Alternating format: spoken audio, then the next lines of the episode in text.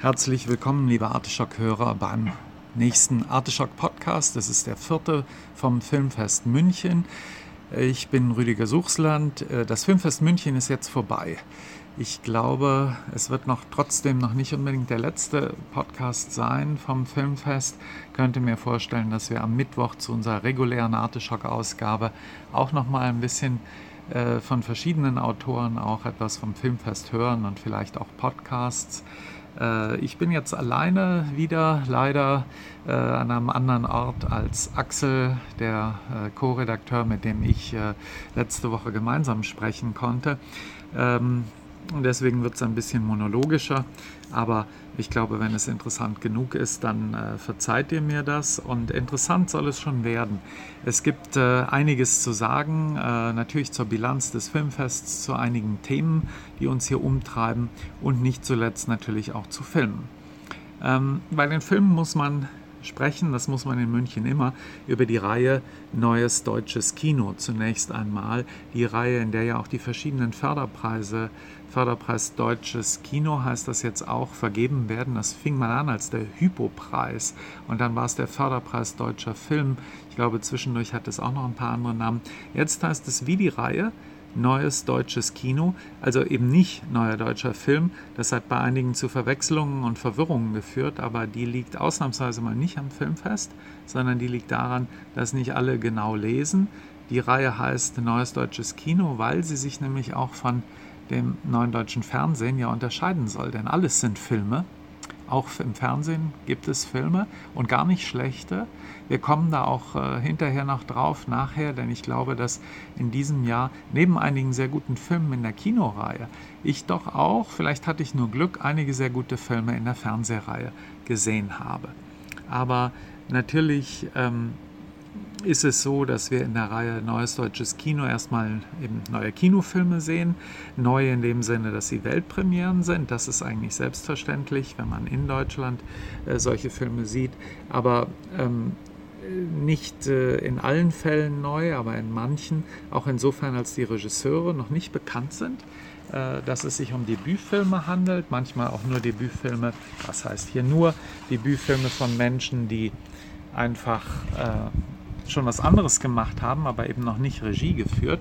Zum Beispiel Dennis Moschito, den wir wirklich seit Jahren, zwei Jahrzehnten kennen, als ziemlich guten Schauspieler, äh, zum Beispiel in Filmen von Fatih Akin Filmen, von Fatih Akin. Äh, der ist äh, zum Regisseur geworden und hat einen ziemlich guten Film hingelegt. Schock, kein Weg zurück. Darüber haben die Kollegen schon im Arte Schock 3 Podcast gesprochen. Äh, da kann ich eigentlich nur äh, zustimmen. Äh, dem Kollegen, der den mit äh, Niklas Winding-Refn verglichen hat, diesen Film Schock, der in Köln spielt, der ganz klar auf Ästhetik, auf Filmsprache, auf Atmosphäre und auf Stimmung setzt. Also nicht äh, eine Geschichte erzählen will, nicht irgendwie relevante Themen, Inhalte, starke Inhalte bringen will. Also dieser ganze Inhaltismus, dieses Relevanzgehuber, mit dem gerade deutsche Filme sich oft der Förderung andienen, auch andienen müssen, aber dann auch einem Publikum, das durch diese Kriterien komplett verwirrt und oft auch eigentlich in die Irre geführt ist. Äh, alles das findet man bei diesem Film nicht, denn dieser Film den kann man zwar so beschreiben, dass er auch irgendwie relevant und wichtig ist, aber eigentlich geht es um was ganz anderes. Es geht um die Verführung der Nacht, es geht um die Verführung der Gesetzlosigkeit, es geht um die Verführung, nicht brav zu sein. Es geht also vor allem um die Verführung selbst.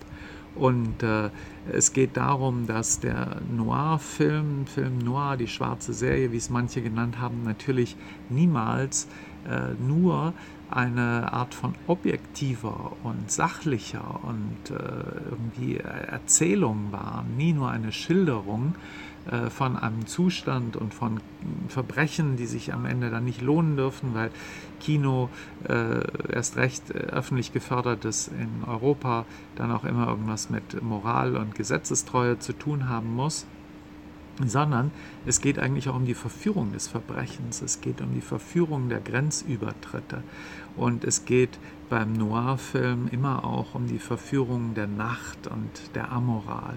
Und äh, das äh, vergessen wir oft, wenn wir diese Filme sehen. Wir spüren es, wir fühlen es, denn das ist eben ein Kino der Sinnlichkeit. Und äh, mich hat das schon extrem erstaunt, dass Dennis Moschito, der diesen Film zusammen mit einem anderen Regisseur gemacht hat, mit Daniel Rakete Siegel, ich äh, weiß jetzt nicht, ob der mit Jim Rakete oder mit äh, Julia Siegel verwandt ist oder mit keinen von beiden. Wenn Daniel Rakete Siegel das hört, dann darf er mir gerne schreiben. Und ich äh, freue mich sehr, äh, dann ein bisschen mehr zu wissen. Das ist jedenfalls ein Film, der erstmal wenn man in der Besetzung liest, also mir geht es so, wenn ich in der Besetzung lese Anke Engelke, dann gehen die Alarmglocken hoch. Dann denke ich, meine Güte, echt jetzt will ich einen Film mit Anke Engelke sehen? Ist das überhaupt ein Film? Denn die ist ja eigentlich ein Fernsehstar. Und bei äh, Fari Yardim, naja, da bin ich mir auch nie so ganz sicher, ob ich das jetzt unbedingt sehen muss oder nicht schon viel zu viel von denen gesehen habe. Aber dieser Film, der straft einen Lügen.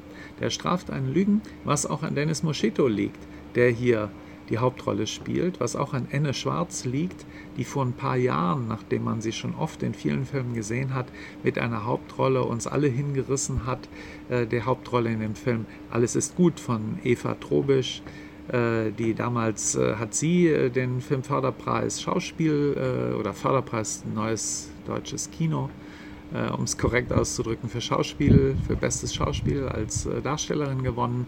Und damals äh, hat natürlich der Film auch den äh, Hauptpreis gewonnen, sehr zu Recht. Ähm, und diese Anne Schwarz, die jetzt auch gerade im neuen Film von äh, Christoph Hochhäusler zu sehen ist, auch ein Noir-Film, aber ein viel weniger verführerischer Noir-Film, ein viel pädagogischerer Noir-Film als dieser hier. Äh, Anne Schwarz spielt da eine Nebenrolle, hier ist es eine Hauptrolle. Und äh, es ist insgesamt die Geschichte von einem Arzt, äh, der illegal praktizieren muss. Nicht aus Gutmenschentum äh, tut er das, weil er sozusagen den Armen helfen will und den Kriminellen, sondern er muss es tun, weil er hat seine Approbation verloren. Und äh, deswegen behandelt er Kriminelle, Drogendealer, er behandelt die Mafia, er behandelt auch Prostituierte. Also er ist, glaube ich, kein Gutmensch, aber ein guter Mensch. Das ist ja manchmal auch nicht dasselbe. Und äh, er ist äh, jemand, der eine große Ethik, eine Alltagsmoral zeigt in moralisch zwielichtigen, ambivalenten Situationen. Und äh, ich glaube, bei so einem Film äh, stellt sich dann immer die Frage, wie zeigt er das? Wenn ich eine unbiedere, verführerische Geschichte erzähle, eine Geschichte der Grenzübertritte, der moralischen und der ästhetischen, dann äh, geht es ja nicht, wenn ich das so brav und normal in so einer Fernsehästhetik zeige und, äh, äh und äh, dann so Fassbinder zu zitieren, wie das zum Beispiel äh, Christoph Hochhäusler macht, auch wenn er äh, sagt, er will das nicht machen, das in seinem Film, das finde ich dann schon auch relativ langweilig und konventionell und irgendwie allzu vorhersehbar und es hat überhaupt nichts mit dem Genre zu tun. Hier wird, wie gesagt, äh, Niklas Winding Refn, der Regisseur zum Beispiel von Drive äh, und vielen anderen Filmen, Neon Gold, äh, Pusher, der wird zitiert. Und von dem hat Dennis Moschito und äh, Daniel Rakete Siegel, die beiden haben eine ganze Menge gelernt. Die haben in jedem Fall gelernt, wie man die Kamera bewegt, wie man Licht setzt ähm, und äh, die zeigen schon, scheint mir äh, recht gut, dass im deutschen Kino eine ganze Menge möglich ist, wenn man es einfach tut und wenn man es tun will. Weil das ist ein Film, wenn ich den vorher gesehen hätte, hätte ich gedacht, der ist alles, aber kein deutsches Kino. Insofern Schock, kein Weg zurück. Das gehört so zu diesen, der gehört so zu diesen Filmen, die in der Reihe Neues Deutsches Kino liefen, die keinen Preis gewonnen haben. Und da gehören mehrere dazu, äh, was einem eigentlich leid tut, dass die alle keinen Preis gewonnen haben. Über Blackbox haben wir schon gesprochen äh, im ersten und im zweiten Arteschock Podcast. Äh, der konnte aus formalen Gründen keine Preise gewinnen, weil da weder ein, äh, Anfänger Schauspieler oder ein neuer Schauspieler, Schauspielerin dabei ist, noch äh, ist die Regisseurin ganz neu. Sie hatte schon vier Filme gemacht, dann kann man auch nicht gewinnen. Und das ist ein bisschen schade. Vor allem steht das dann ja auch nirgendwo. es ist nur einfach für die also für, die, für das normale Publikum ist es nicht nachvollziehbar, warum die keine Preise gewinnen können. nur für die Fachleute ist das nachvollziehbar, ist aber so einen Preis gewinnen konnte äh, Henning Beckhoff äh, für Fossil, der hat das äh, leider auch nicht. Er hat dann schon einen Preis gewonnen, glücklicherweise. Die Filmkritiker-Jury, Fipresci-Jury, hat die Ehre der Filmkritik und auch ein bisschen die Ehre äh, des Festivals gerettet, indem sie diesem Film einen Preis gegeben hat.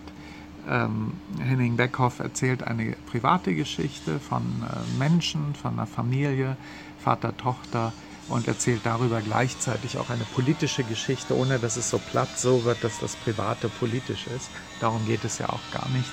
Ähm, auch darüber hatten wir im äh, zweiten Podcast schon ein bisschen gesprochen, deswegen mache ich das jetzt hier kurz, um äh, nur den Punkt eben zu machen. Es gab ziemlich gute Filme in der Reihe, die haben aber leider nicht alle gewonnen. Konnten sie auch nicht alle, aber man hätte schon diesen beiden, die gewinnen, hätten gewinnen können, nämlich äh, Fossil und Schock, denen hätte man schon was gewünscht.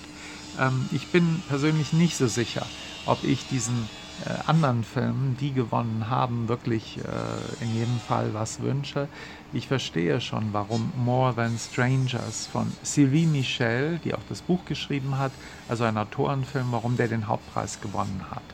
Ähm, das ist eine Französin. Es ist ein wichtiges Thema. Es ist so die Gesellschaft im Kleinformat, im Nukleus. Wir haben, und zwar eine ganz bestimmte Gesellschaft. Wir haben nämlich fünf Menschen, äh, die eigentlich eher die europäische Gesellschaft inklusive der Flüchtlinge repräsentieren, nicht die deutsche Gesellschaft. Ich verstehe schon, warum die was gewonnen haben, weil das ein relevantes Thema ist, weil es überhaupt ein Thema ist, weil es auch gut gefilmt ist. Patrick Ort, der Kameramann, der auch bei Blackbox Regie äh, Kamera geführt hat, der hat das in teilweise brillante Bilder gefasst, denn es ist ja so eine Druckkammer, klaustrophobische Situation. Alle sind in einem Auto, fünf Leute und fahren quer durch Europa, unterhalten sich dabei. Da muss man schon aus einer dann doch ein bisschen, es ist eine lange Fahrt, für die Figuren wie für den Zuschauer ermüdenden Situation was herausholen und herauskitzeln. Und das ist dem Kameramann, scheint mir recht gut gelungen. Ähm, wir haben äh, hier aber, glaube ich, einen Film, der auch über seine Ausgangsposition nicht weit hinauskommt. Man kann sich dann ungefähr vorstellen, was dann im Auto passiert. Es ist nicht wirklich spannend, es ist nicht wirklich überraschend. Und äh, es sind nicht so Figuren, die einen irgendwie ja, auf die Dauer interessieren. Und es kommt mir dieser Film schon sehr pädagogisch vor und hat meiner Meinung nach dann zwar filmisches Handwerk gezeigt, aber ein bisschen langweilig fand ich ihn auch im Vergleich so, zu einigen anderen. Äh, Im Vergleich auch zu manchem, was ich nur gelesen habe. Ich habe zum Beispiel über den Film The Dive nur gelesen und in unserem Arteschock Podcast die Kollegen gehört. Äh, ein Thriller, äh, Made in Germany, den hätte ich sehr gerne, von Maximilian Erlenwein, den hätte ich sehr gerne gesehen und werde ihn sicherlich noch sehen können. Und der klang eigentlich so, dass äh, man da eine ganze Menge entdecken kann. Und auch Monster im Kopf, das sind beides Filme, die habe ich nicht gesehen, haben auch keine Preise gekriegt. Da denkt man dann irgendwie, nach dem, was man hört und was man sieht, entweder waren die ganze Reihe so toll oder die Jury hat dann doch ein bisschen ein bisschen langweilig, ein bisschen zu politisch korrekt, ein bisschen zu sehr auf den Inhalt fixiert entschieden. Es kommt einem so vor, weil auch die anderen Filme, die gewonnen haben, alles Filme sind, die in irgendeiner Form so gewisse Gemeinsamkeiten haben, nämlich politisch wichtiges Thema, Diversitätsdebatten, äh, Charaktere, die in den meisten Fällen nicht alle weiß sind, Regisseurinnen, äh, es kommt einem dann schon so vor, dass solche Kriterien wichtiger waren als die Frage, wie, äh, was machen die Filme künstlerisch, was machen die Filme kinogeschichtlich, äh, bringen die Filme das Medium weiter. Nein, es ist zumindest mein Eindruck, dass hier Filme vor allem ausgezeichnet wurden, weil man glaubt, sie bringen die Gesellschaft weiter oder weil man glaubt, sie drücken die richtige Gesinnung aus. Das beides halte ich für ein überhaupt nicht relevantes Kriterium für äh, Filme, wenn Filmpreise vergeben werden sollen. Auch so ein Film, der ziemlich gut ist, von Sylvain Cruzat, Boys. Äh, das ist ein Dokumentarfilm über die heutige Jugend. Äh, der ist ziemlich spannend und das ist ein Film, äh, dem man auch einen Preis gegönnt hätte. Und dieser, dieser Film Boys, der bringt uns darauf, dass es eben auch hier ähm, Dokumentarfilme in dieser deutschen Reihe gibt. Äh, das Kombinat ist ein anderer, von dem habe ich nur gehört, habe ihn nicht gesehen. Es gibt Dokumentarfilme in dieser Reihe. Und äh, das ist natürlich einerseits wichtig zu wissen, andererseits ist es vielleicht ein bisschen schade, ähm, dass man, äh, wenn man auf diese deutsche Reihe guckt, dass hier Dokumentarfilme und Spielfilme zusammenlaufen. Ähm, es ist äh, so, dass äh, diese Dokumentarfilme auch keineswegs konventionell sind. In jedem Fall. Bei Boys kann man das sehen. Das ist kein konventioneller Film. Das ist ein sehr guter Film mit übrigens einem ganz tollen Soundtrack. Ähm, wenn wir an letztes Jahr denken, Jelinek äh, von Claudia Müller, der hat den Fipresci-Preis letztes Jahr gewonnen als einziger Dokumentarfilm. Der hat danach den Deutschen Filmpreis gewonnen. Das ist auch kein konventioneller Dokumentarfilm. Da haben sich später sicherlich äh, das muss so gewesen sein bei der Berlinale oder auch bei der Doc Leipzig, die Leute gefragt, warum der Film denn nicht bei ihnen lief. Ähm, den haben sie einfach übersehen und äh, oder nicht bekommen, aber das möchte man nicht glauben. Ähm, der Film lief dann in München und der war gut und vielleicht wird es den Dokumentarfilm in diesem Jahr ähnlich ergehen, das würde man ihnen wünschen. Äh, denn es müssen natürlich nicht alle Dokumentarfilme immer nur bei einem Dokumentarfilmwettbewerb laufen. Andererseits würde man dann schon wünschen, dass man vielleicht in München sich traut, ein paar mehr Dokumentarfilme einzuladen und eine kleine eigene Reihe zu machen mit einem Preis, um das dann auch ganz klar zu trennen. Denn Dokumentarfilme in einem Wettbewerb mit Spielfilmen, das bringt es dann auch nicht. Und dann noch in so einer Reihe, in der ein Teil der Filme keine Preise gewinnen kann. Ich glaube, elf Filme konnten Preise gewinnen, 15 Filme waren es aber. Das äh, schafft Verwirrung, außer wahrscheinlich unter der Jury, die möglicherweise mehrere Seiten Zettel kriegen mit den genauen Anweisungen, wer was gewinnen kann und wer nicht.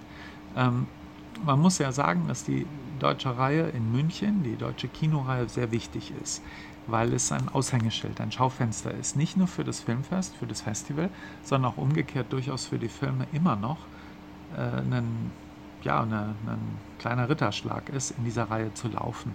Das liegt daran, dass trotz der Bedeutung des Max-Ophüls-Preises diese dieses neue deutsche Kinoreihe, vor allem aus der Zeit der Anfangsjahre, von Eberhard Hauf aus den 90er Jahren, als der Preis, als Hypo-Preis der Hypo-Vereinsbank, wer erinnert sich noch, ins Leben gerufen wurde, weil dieser Preis seitdem einen sehr, sehr guten Ruf hat. Denn es wurden Filmemacher damals ausgezeichnet, äh, wo eigentlich aus allem was geworden ist und die alle äh, in irgendeiner Form ihren Weg gemacht haben. Denken wir mal an Michael Klier, denken wir mal an Oskar Röhler, denken wir mal an Caroline Link, also es hat übrigens auch nicht die Frauenquote gebraucht, damit eine Frau den Hypo-Preis gewinnen konnte. Und ähm, Vanessa Job hat ihn auch mal gewonnen. Ähm, es hat Hans-Christian Schmid äh, den Preis gewonnen, Rainer Kaufmann. Und man hat äh, auch immer wieder dort äh, Filme gesehen von anderen Leuten, die haben vielleicht nicht gewonnen, aber die waren trotzdem ziemlich gut. Und in den letzten Jahren, wenn ich mal so zurückdenke, es gab immer wieder einzelne Filme, wo die Filmemacher ähnlich ihren Weg gemacht haben. Ich habe eben schon Alles wird gut genannt von Eva, Eva Trobisch. Da bin ich überzeugt, dass aus der auch etwas wird. Ähm, man kann sich das sehr gut vorstellen, auch von Sophie Lindenbaum, die letztes Jahr mit The Ordinaries gewonnen hat, dies Jahr in der Jury war. Äh, man, kann, man muss natürlich auch an Jan-Ole Gerster denken, an Oh Boy. Ansonsten aber würde ich sagen, gab es schon auch so einige Preise und einige Preisträger, wo man sich so im Nachhinein gefragt hat, was ist eigentlich aus denen geworden? Und man hatte schon damals nicht so ganz verstanden, warum die jetzt unbedingt den Filmpreis gewinnen mussten. Ich will jetzt keinen Namen nennen, das ist ja auch nicht nett. Äh, geht hier auch nicht um Bashing. Es geht eher darum, dass sich, glaube ich, das Filmfest auch konzentrieren muss und sich wirklich genau überlegen muss, welche Filme laden sie ein und welche Leute laden sie in die Jury. Es geht nicht um Bekenntnisse, sondern es geht auch nicht um Beliebigkeit, es geht nicht um politische Relevanz, sondern es geht um Kunst. Für die politische Relevanz haben wir Parteien, haben wir Parteitage, haben wir politische Stiftungen, haben wir Parlamente in der Stadt, im Land, im Bund, die gewählt werden. Da kann sich jeder engagieren. Wir haben NGOs wie die Fridays for Future. Äh, es geht nicht darum, dass jeder Lebensbereich noch durchpolitisiert wird und dass jeder Film Relevanznachweise erbringen muss. Der muss schon viel zu viele Nachweise erbringen, wenn es um Green Shooting geht, um gerechte Bezahlung, um äh, alle möglichen anderen Kriterien, die den Filmen aufgebürdet werden, oft stellvertretend für die Gesellschaft, wo das nicht funktioniert. Äh, da soll dann die Kunst Vorreiterin werden, hat gerade erst Kulturstaatsministerin Claudia Roth ganz offen so gesagt. Ich glaube nicht, dass die Kunst Vorreiterin werden muss in Bereichen, die nichts mit Kunst zu tun haben. Ich finde, dass die Kunst erstmal Vorreiterin in ihrem ureigenen Bereich werden sollte, nämlich in der Kunst. Und das Filmfest München könnte dafür ein bisschen mehr tun.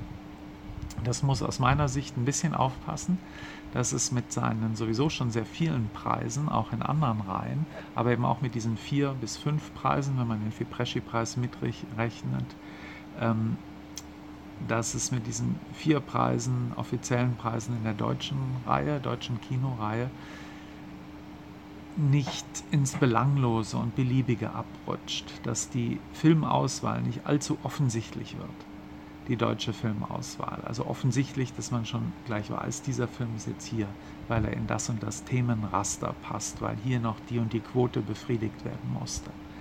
Es geht nicht um Inhalts, inhaltsfixierte Vorgaben und um das politisch Gewünschte, sondern es geht um das eigentlich Künstlerische, nämlich um das Irritationspotenzial, das Überraschungspotenzial und um Ästhetik, um Stil. Ähm, gerade beim Nachwuchs aber hat man im Augenblick ein bisschen den Eindruck, auch bei der Nachwuchsförderung, auf die ich am Montag, am Mittwoch ein bisschen zu sprechen kommen will, da hat man den Eindruck, dass sich auf die Wunschträume von nicht mehr so jungen, sondern eher mittelalten Kuratoren sich dann so stellvertretend am Nachwuchs ein bisschen ausleben. Und dem glaube ich, sollten wir, die Cinephilen, die Kinobesucher, aber auch die Filmkritiker, soweit es geht, Widerstand entgegenbringen. Ja, das äh, vor allem zu der Reihe Neues Deutsches Kino und den Preisen am Wochenende. Äh, man kann, sollte, glaube ich, noch daran erinnern, dass die Reihe, wie gesagt, ein Aushängeschild ist und wichtig ist, aber es ist keineswegs äh, die, so, dass hier die meisten neuen deutschen Kinofilme laufen, wie ich in irgendeinem Podcast gehört habe, sondern natürlich laufen bei der Berlinale viel, viel mehr deutsche Filme, bloß laufen die in verschiedenen Sektionen. Und auch in Saarbrücken beim Max-Ophüls Festival äh, laufen auch viel mehr deutsche Kinofilme als in München. Da sind allein im Spielfilmwettbewerb auch so bestimmt elf, mehr als elf, glaube ich. Äh, müsste man nachzählen, wie viel es in diesem Jahr waren. Svenja Böttger wird es mir sicher sagen, wenn sie diesen Podcast hört, die Chefin von Saarbrücken. Äh, aber es gibt ja dann in Saarbrücken auch noch eine Reihe Dokumentarfilme. Und das sind auch deutsche Kinofilme. Und in einem eigenen Dokumentarfilmwettbewerb, wenn wir die beiden zusammenrechnen, dann laufen schon in Saarbrücken viel mehr neue deutsche Kinofilme als in München. Und äh, da haben wir jetzt noch nicht die mittellangen Filme gerechnet, noch nicht die Kurzfilme, ähm, die in München leider überhaupt nicht laufen. Also lassen wir die Kirche im Dorf, erklären wir folgen wir nicht irgendwelchen Pressemitteilungen, die aber das glaube ich auch nicht geschrieben haben, die Münchner Pressemitteilungen oder irgendwelchen Fantasien und Wunschvorstellungen. In München laufen ziemlich gute Filme und das muss reichen. Es sind nicht die meisten. Äh, das wollte ich auch noch gesagt haben. Ansonsten gehen wir mal weiter zu anderen äh, deutschen Filmen. Ähm, es sind nämlich auch in Deu deutsche Filme sind, nämlich auch Fernsehfilme. Und äh, ich möchte schon äh, daran erinnern, dass äh, manchmal im Fernsehen die besseren Filme laufen, äh, die interessanteren ästhetisch, auch die relevanteren, wenn einem das wichtig ist. Ähm, in jedem Fall kann man in der deutschen Fernsehreihe, die dankenswerterweise eben kein eigenes Fernsehfestival hat, sondern einfach eine Reihe, in äh, München und äh, da kann man die Fernsehfilme mit den Kinofilmen vergleichen und da kann man dann sehen, zum einen, wie gut das Fernsehen in Deutschland sein kann. Man kann aber auch sehen, dass ähm, manchmal die Fernsehfilme eben besser sind als die Kinofilme in Deutschland. Zumindest dann, wenn Regisseure sich selber als Autorenfilme verstehen, wenn sie ihre eigenen Drehbücher schreiben und das Ganze dann auch verantworten. Also nicht nur einfach etwas abfilmen, was ihnen von anderen vorgesetzt wird. Und wenn man sie auch von den Senderanstalten mutig machen lässt, wenn man ihnen Vertrauen entgegenbringt. Wenn diese Kriterien gegeben sind, und das sind keine selbstverständlichen Kriterien, dann funktioniert es wahnsinnig gut. Und das konnte man in diesem Jahr gleich zweimal sehen äh, beim gleichen Regisseur, bei Alexander Adolf, Grimme-Preisträger, Münchner Regisseur, und zugegebenermaßen jemand, von dem ich schon mehrere Filme kenne. Deswegen habe ich mir die auch, ich habe mir nicht alle Fernsehfilme angeguckt. Zum Beispiel den, der von Veronika Ferres produziert wurde, den habe ich mir sehr bewusst nicht angeguckt. Aber den, die beiden Sachen von Alexander Adolf habe ich mir sehr bewusst angeschaut, weil ich weiß, dass der sehr gut ist, dass er gute Filme macht. Und das hat sich auch dieses Mal wieder bestätigt. Äh, es sind Filme, die mit, von verschiedenen Auftraggebern gemacht wurden, das muss man auch sagen. Ähm, es waren äh, in beiden Fällen erstmal äh, zwei ARD-Filme. Im einen Fall, nämlich in der Serie Die nettesten Menschen der Welt, es ist eine komische und für mich auch nach wie vor nicht ganz durchschaute, äh, schräge Kombination, weil es nämlich einerseits eine Arbeit war vom wo auch der BR und der NDR beteiligt war. Deswegen haben die in Lüneburg gedreht. Und andererseits ist der internationale Verkauf über das ZDF organisiert worden. Und die Produktionsfirma wiederum ist auch eine ZDF-nahe Produktionsfirma, um es mal ganz vornehm so auszudrücken. Ähm, insofern ist es hier zu einer Vermischung, die mir eigentlich neu ist in ihrer Form, einer Vermischung von ZDF und ARD gekommen.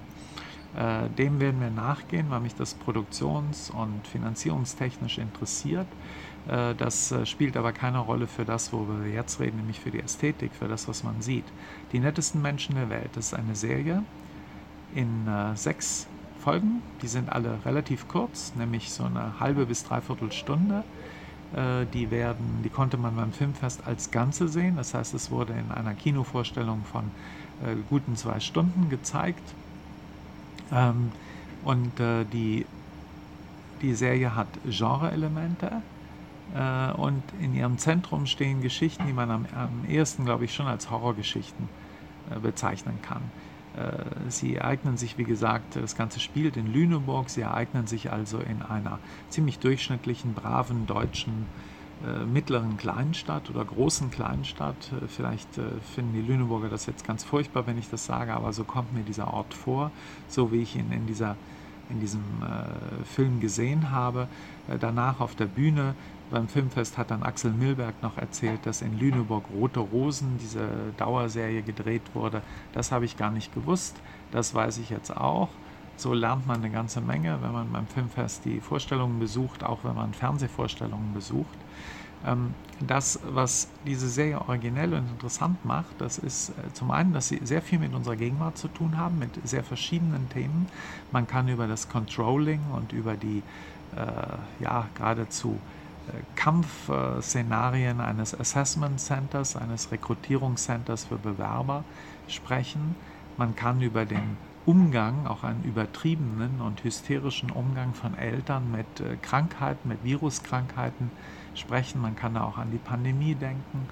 Äh, man kann hier an die, eine übertriebene Tierliebe denken oder auch an eine Fehlwahrnehmung von Tieren an äh, einer Aufwertung von Tieren gegenüber den Menschen, die dann zwangsläufig zu einer Abwertung von Menschen führt.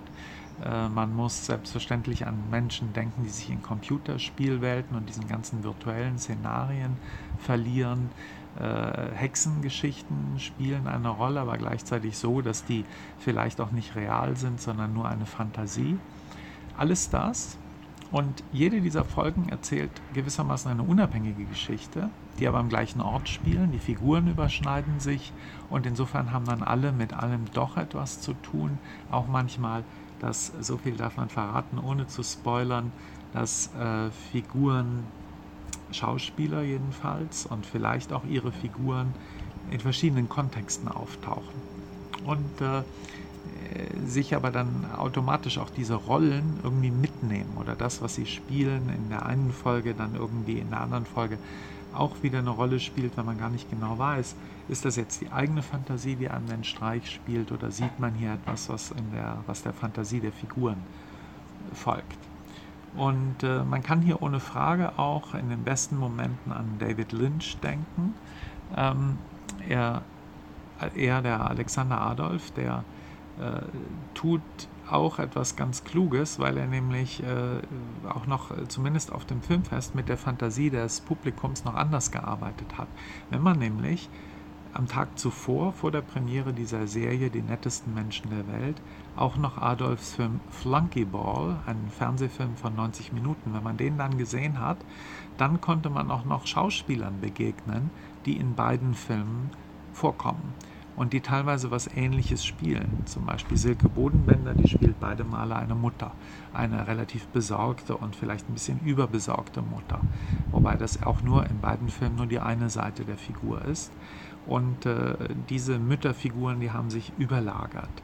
Äh, der Vater von Flunkyball wird von äh, Fabian Hinrichs gespielt und der nimmt eigentlich diese Figur auch ein bisschen mit in die Figur eines Chefs und aber auch eines Vaters, den man nur am Telefon hört, äh, und eines Onkels, den er jeweils, die er jeweils in der Serie Die nettesten Menschen der Welt spielt. Also fast hat man den Eindruck, beide Sachen haben auch was miteinander zu tun. Haben sie natürlich nicht, muss man sagen. Flunkyball spielt in München. Aber es gibt noch eine dritte Darstellerin, nämlich Lena Glenke, die, äh, die kennen Kinobesucher vor allem von Fuck Goethe, da kenne ich sie nicht her, weil ich es äh, nicht gesehen habe, beziehungsweise den ersten schon, aber mich nicht mehr daran erinnere. Aber ich habe sie gesehen in Cocon. Äh, und Cocon ist ein ganz herausragender Film und da spielt sie eine von den drei Hauptfiguren und daher kannte ich sie und fand es gut, die jetzt mal wiederzusehen in diesen beiden äh, Filmen von Alexander Adolf in Flunkyball spielt sie gewissermaßen die Hauptfigur, nämlich ein äh, rätselhaftes junges Mädchen, mit der sich der Sohn des Hauses anfreundet und die ganz offensichtlich Seiten hat, die unbekannt sind, die merkwürdig sind, die, äh, die auch so ein bisschen äh, was hat von einem Chamäleon, von einer jungen Frau, die sich äh, Umgebung perfekt anpassen kann und eigentlich genau das triggert, was ihr Gegenüber möchte. Und genau so eine Figur spielt sie auch in Die nettesten Menschen der Welt. Da spielt sie nämlich ein äh, Mädchen, das erst mit einem etwas stillen jungen Mann äh, äh, ja, zu, zu, zusammen ist oder eine Nacht verbringt, ganz klar ist es nicht. Anton von Lucke spielt diese Figur und dann verlässt sie ihn zugunsten seines WG-Kollegen. Und dann ist der aber nicht da und dann macht sie wieder so Annäherungsversuche an die von Anton von Lucke gespielte Figur. Und dieses Hin und Her, dieses Chamäleonhafte, äh, das, äh, das verbindet beide Figuren von Lena Klenke. Ähm, ich denke, dass die Stärke äh, von Alexander Adolfs Inszenierung zum einen eben in der Wahl der Schauspieler und in der Art, die Schauspieler zu inszenieren liegt, dass sie äh, zum anderen auch äh, dann ähm, darin liegt, äh, dass er sehr viel Empathie für jugendliche Lebenswelten hat und das eigentlich in beiden äh, Filmen bzw. Serie und Film auch zeigt. Und im Übrigen habe ich eben einen Fehler gemacht. Ich habe nämlich vorhin, als ich über neues deutsches Kino gesprochen habe, den Patrick Ort äh, dummerweise zu, äh, den Kameramann zugeordnet, auch der Arbeit von Asli Özke äh, in äh, Blackbox, das ist falsch. Äh, da hat nämlich die Kamera, hat da Emre Ertan geführt. Äh, äh, das ist, es ist so, dass der Patrick Ort bei Alexander Adolf in Flunkyball die Kamera gemacht hat. Und das ist auch eine Stärke von diesem Film, der sehr, sehr schöne Bilder hat, der in München spielt und allen Münchnern, Arteschock ist ja ein Münchner Filmmagazin Allen Münchnern möchte ich diesen Film Flunkyball sehr ans Herz legen, weil er auch ein München zeigt und München auf eine Weise zeigt, äh, dass wir und wie wir es eigentlich kaum kennen. Und äh, aber durchaus mal kennenlernen könnten. Und äh, auch wenn wir im ersten Moment denken, davon wollen wir vielleicht gar nicht so viel wissen, von dem, wovon uns Alexander Adolf erzählt, äh, dann bringt es doch etwas, wenn wir es tun. Ja, dies hier mal als Fazit äh, der Reihen und der deutschen Filme in beiden deutschen Reihen. Ähm, was glaube ich auch noch ganz wichtig ist, worauf wir kommen müssen, das ist eigentlich noch so ein Punkt, der jetzt mehr was mit äh, Film, äh, ja, Filmpolitik oder der deutschen Filmsituation zu tun hat, auf die ich aber kommen möchte, denn das war wirklich so das Thema des Tages. Und wenn man wie ich, ich habe äh, in München Filme gesehen, habe ich ja gesagt und erzählt gerade, aber ich habe in München äh, nicht nur Filme gesehen und auch nicht fünf Filme am Tag gesehen, sondern ich bin auch einfach in der Stadt gewesen, habe Freunde und Bekannte getroffen. Früher habe ich da ja gewohnt und heute tue ich es leider nicht mehr ähm, sondern muss leider in der deutschen Hauptstadt meine Tage fristen. Ähm, das hat auch seine Vorteile, aber es hat eben auch Nachteile. München ist schon schön und München hat kurze Wege und hat eine unmittelbare Verführungskraft. Die hat mich auch wieder sofort gepackt. Und das südliche Leben ist nicht nur wärmer, sondern vielleicht auch etwas leichter und hedonistischer. Das alles, das konnte man in München auch erfahren in dieser Filmfestwoche, weil das Filmfest ja eben auch ein Fest ist. Äh, die Festtagsstimmung, die wurde aber trotzdem vielen ein bisschen verdorben. Und das konnte ich merken, weil ich auf äh, mehreren Empfängen war, auf dem Empfang von Arte am Montag, aber dann auch auf dem Empfang des FFF, des Filmfernsehfonds Bayern, am Donnerstag. Und es lag nicht am FFF, dass da die Laune verdorben wurde. Da könnte ich auch noch gleich auf was kommen, tue ich auch. Aber man muss erstmal davon sprechen, dass es da der Talk of the Day und of the Week war, die Tatsache, dass der Bezahlsender Sky, der auch ein Münchner Sender ist, de facto seinen Betrieb in Deutschland eingestellt hat. Von einem Tag auf den anderen. Nicht für die Kunden, wir können weiter Sky äh, empfangen und sehen.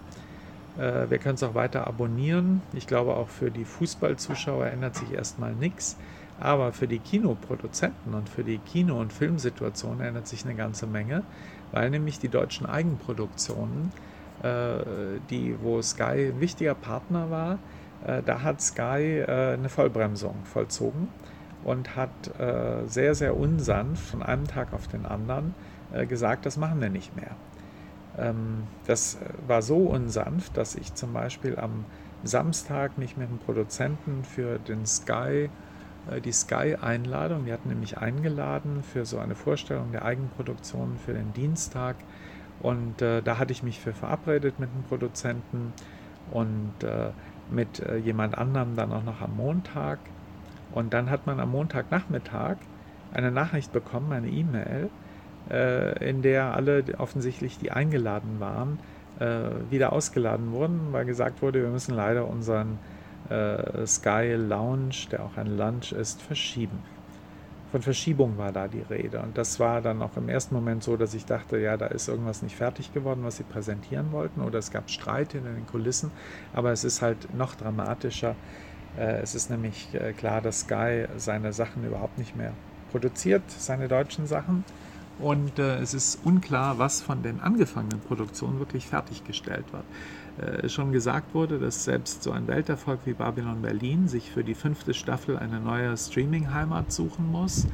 Ähm, es ist noch nicht so ganz klar, was eigentlich jetzt passiert mit äh, zum Beispiel der Serie Helgoland äh, und was mit ein paar anderen Projekten passiert. Ich habe auch sofort auf dem, noch auf dem FFF-Empfang Leute getroffen, äh, Schauspielerinnen zum Beispiel, die mir gesagt hat, sie muss jetzt mal ganz schnell schauen, dass sie ihre Gage kriegt. Wer weiß, ob sie die noch kriegt und sie hofft, dass sie sie in jedem Fall noch bekommt. Äh, das sind dann diese unmittelbaren Dinge und äh, natürlich bedeutet das äh, dauerhaft auch sehr schlechte Nachrichten für die deutschen Produzenten. Sie haben einfach einen Abnehmer weniger und dadurch, dass es weniger Konkurrenz gibt, äh, wird man auch die Preise leichter drücken gegenüber den Produzenten. Sie werden es also auch schwerer haben. Und für viele deutsche Produzenten ist Sky natürlich sehr wichtig gewesen. Was mit Sky genau los ist, ist sehr unklar.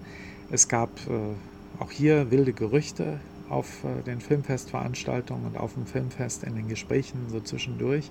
Ähm, das eine Gerücht hieß, äh, das wäre eigentlich die beste Variante. Die machen weiter wie bisher, nur halt keine deutschen Eigenproduktionen, außer vielleicht in Ausnahmefällen. Ähm, es gab aber auch Leute, das wäre das Worst-Case-Szenario, die haben gesagt, äh, Sky ist pleite. Und so ein bisschen zwischendrin ist äh, die Nachricht eher die, dass Sky verkauft wird. Das haben mehrere gesagt. Ich habe dann von Leonine-Mitarbeitern schon gehört, wir sind es nicht, soweit sie wussten. Ähm, es war ja auch nicht das erste Mal, dass Sky verkauft wurde, sondern Sky, die haben ja mal angefangen als Premiere. Vielleicht erinnern wir uns noch daran, wir Münchner. Ähm, es ist wohl eher so, dass Sky ähm, dann zum dritten, vierten, fünften Mal äh, den Eigentümer wechselt. Also so richtig kommt das da nicht voran, woran es auch immer liegen mag. Und in jedem Fall keine gute Nachricht und eine Nachricht, die für ziemlich viele erschreckend ist. Ähm, ansonsten habe ich gesagt, ich wollte zum FFF-Empfang noch was erzählen. FFF-Empfang ist immer gut. Es ist einer der wichtigsten Münchner Empfänge und ist deswegen gut, weil man da wirklich alle trifft. Ich habe ganz viele Filmemacher, Filmemacherinnen getroffen, auch von der HFF München, viele Freunde und Bekannte von früher, aber eben auch von heute, sehr aktive junge Leute und gute Gespräche geführt, eine ganze Menge erfahren, äh, wovon ich und worüber ich sicher noch in den nächsten Wochen auch ein bisschen schreiben und wovon ich zehren werde. Überhaupt über Filmpolitik. Es gab ja auch filmpolitische Panels in München was übrigens eine Stärke des diesjährigen Jahres in München war. Darüber werde ich auch noch sprechen, aber das geht jetzt nicht alles. Ähm, wollte nur zum FFF-Empfang noch sagen, dass man sich natürlich dann schon über zwei Sachen so ein bisschen wundert und ich dies auch nicht ganz verstehe, warum das eigentlich so sein muss. Das eine ist, man wird für 12 Uhr geladen und dann gibt es zwei sehr, sehr lange Reden, die erst so gegen 13.30 Uhr, also nach anderthalb Stunden zu Ende waren. Zunächst von der Hausherrin, der Chefin vom FFF und dann noch von der bayerischen Digitalministerin die hat Wahlkampf, das versteht man auch irgendwie, dass die dann noch redet und noch mal kurz erzählt, was sie alles Tolles gemacht hat und warum sie es gerne weitermachen würde. Aber so insgesamt war das dann doch vielleicht ein bisschen viel. Und das andere, was mich dann auch gewundert hat und wo ich für ich offen gesagt noch weniger Verständnis habe, das ist, ähm, dass man dann äh, ja ein sehr gutes Essen übrigens bekommen hat. Ähm, aber dass das Essen auch so ein bisschen war, als ist das das, was vom Grünen Parteitag noch übrig geblieben ist, weil es war äh, veganes und vegetarisches Essen. Und dafür kommt man ja nicht nach München. Dafür kommt man ja auch nicht zum Empfang des FFF. Es ist auch gar nichts äh, dagegen zu sagen, dass so etwas auch angeboten wird. Aber man erwartet sich natürlich schon ein paar zünftige Weißwürstel und man erwartet sich schon vielleicht ein Leberkäse und der kostet auch nicht mehr als das andere.